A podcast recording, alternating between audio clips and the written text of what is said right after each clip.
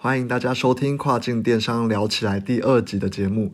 那这一集其实是重录的，主要是因为有听众朋友反映说第二集的收音不是很好，而因为这一集在我眼中是很重要的一集，所以说我决定要重新再录一次，然后让有需要的听众朋友来听。而原定的第九集也会在周六晚上来播出。那承接我们上一集聊到的，为什么要选择做亚马逊？那我们提到的点有三个：庞大的自由流量、透明的公开数据以及便利的自由物流。OK，那这一集主要会来分享选品的标准。节目一开始，我就先跟大家分享一下，究竟我们这些卖家在年底，哎，也就是去年十一到十二月份，到底在忙什么？好了，那大家也知道，说今年是个很不容易的一年。嗯，主要是因为疫情的关系，它从生产到物流方面是整个大乱的。那我们的产品正常来说啦，是在二三月的时候卖的比较差。但今年美国因为疫情，大概在三月的时候爆发，非常多的卖家在今年三月的时候销量都比前一年的还要高出了两倍以上。那四月的业绩更是一路狂飙。你可以想象说，当你预估二三月卖的差的时候，你把库存降得非常低。然后它却突然的爆单，就算你有多一两个月的库存好了，基本上还是一定会断货。那我们后来就是请这个工厂来帮我们直接空运一批过去，那最后大概断货了十天左右吧。那工厂也是被我们逼得很紧啦，因为毕竟中国那个时候也还在疫情之中，所以其实很多工厂都是人手不足的，他们产能也不是非常的高。然后被我们这样每天的逼，其实诶，大家都是过得非常的辛苦啦。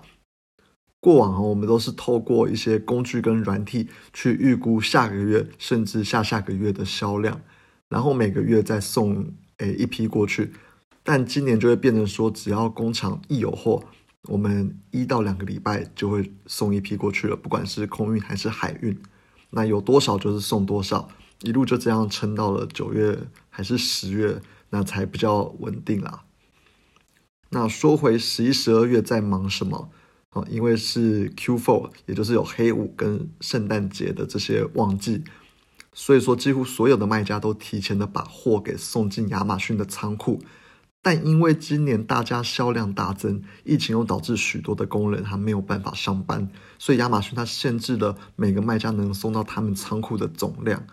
那对我们来说，亚马逊限制的量绝对是不足以我们去卖整个 Q4 的，所以我们最后只能找这个外面的第三方仓库来帮忙，也就是把送不进去亚马逊仓库的这些量，先放到外头的第三方仓库。那等亚马逊库存里面有卖掉一部分之后，它的总量又释放出来后，我们才能够尽快的去补货。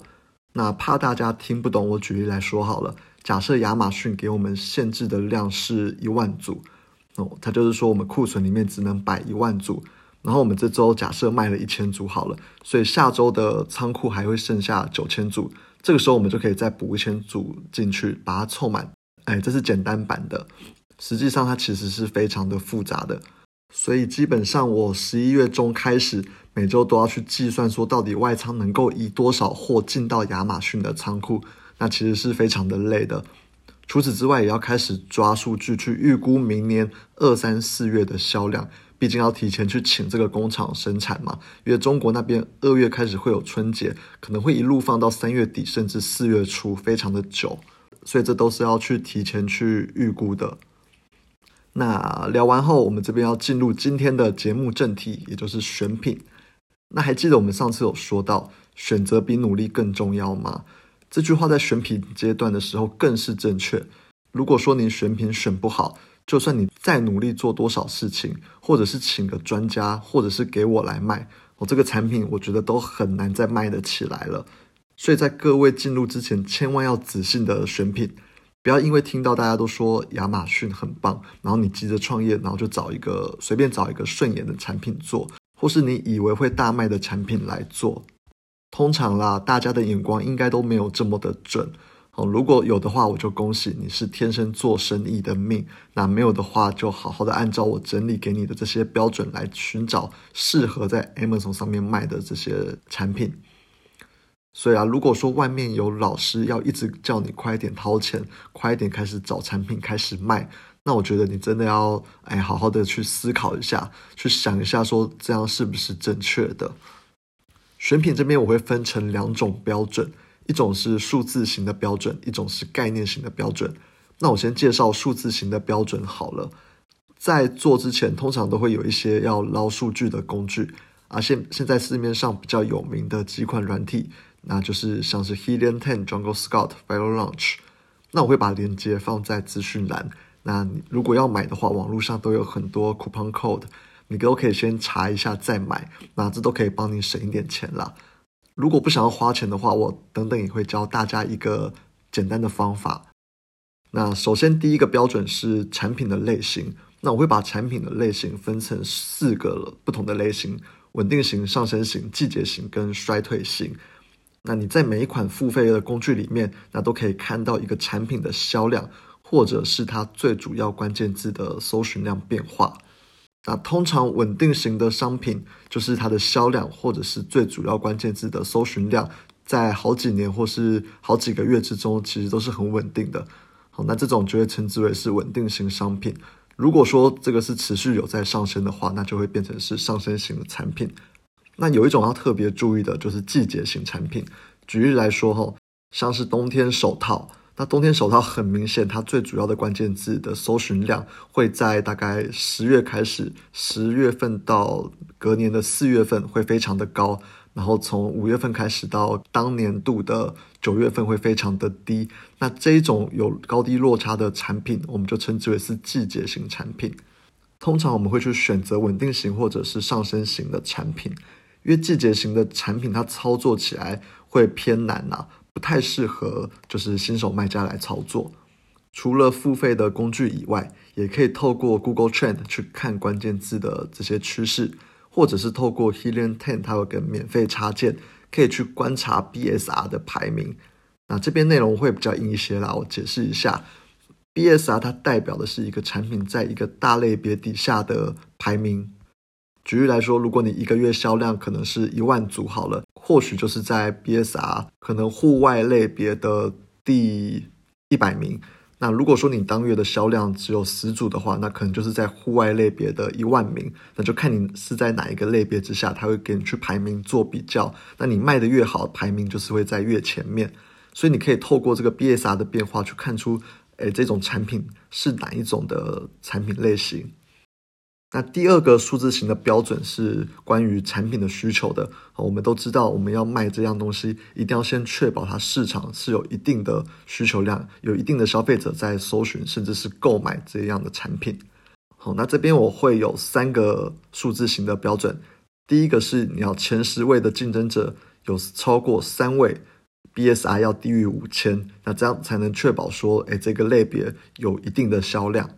那再来就是最大的关键字的月搜寻量要超过六千，那再来就是每月的销售量要超越五百组哦。你可以想象成这个产品大家都有兴趣，觉得去打关键字去搜寻，所以搜寻量才会高。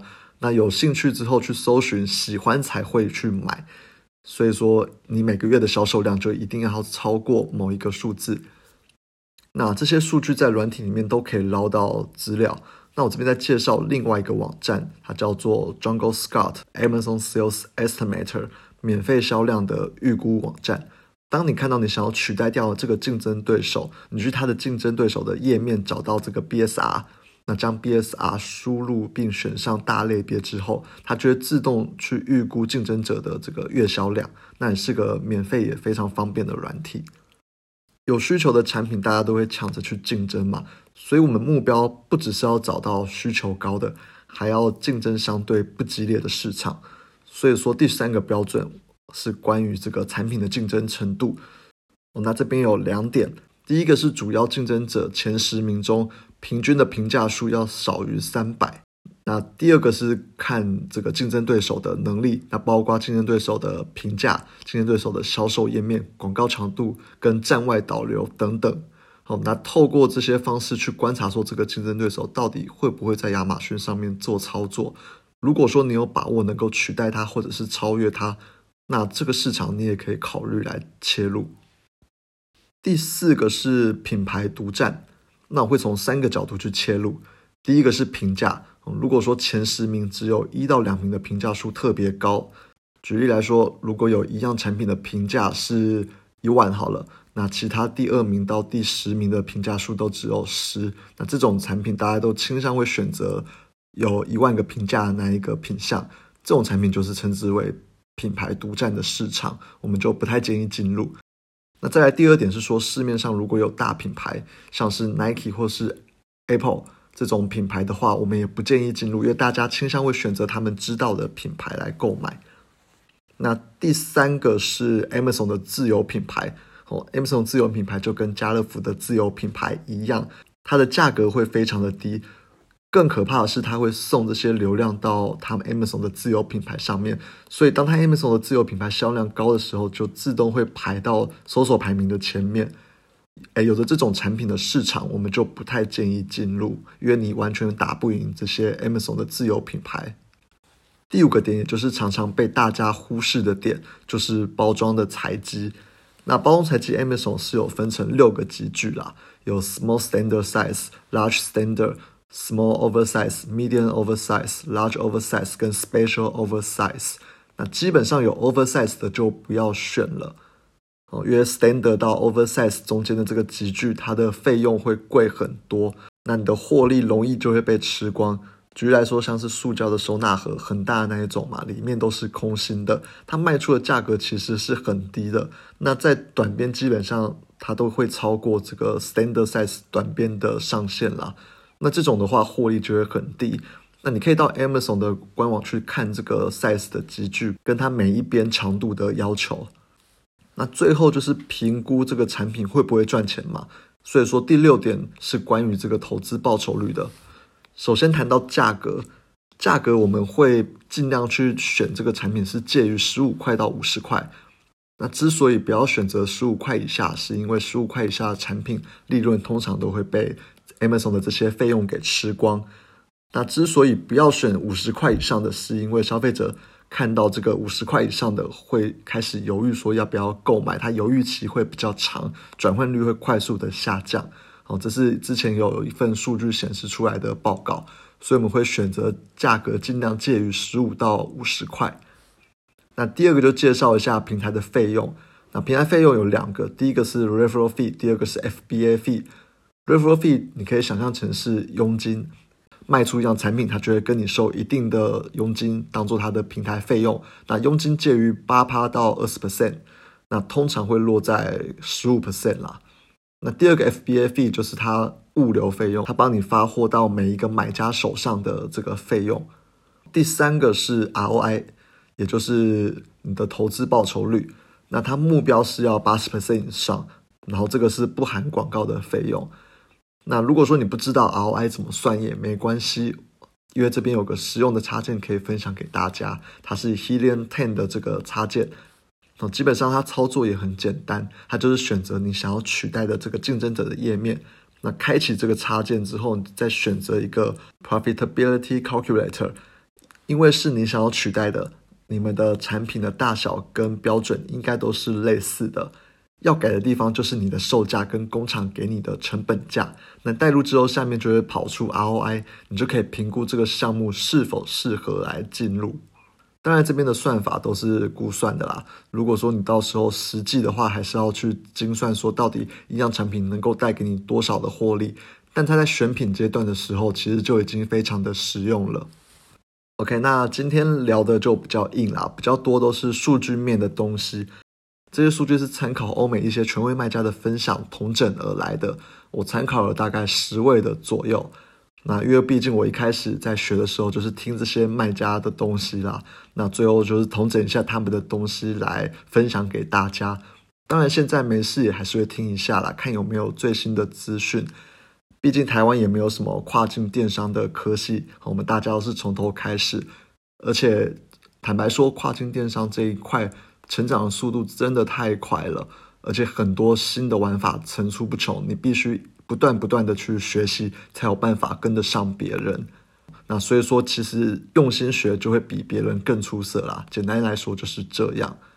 那聊完这些数据之后大家有没有觉得根据这些数据去选产品会比自己凭空想象什么产品会大卖来的更有底气或信心呢？Ok 那这期节目就聊到这边给大家消化一下。下一集我们会来讲选品的概念性标准。谢谢大家收听拜拜。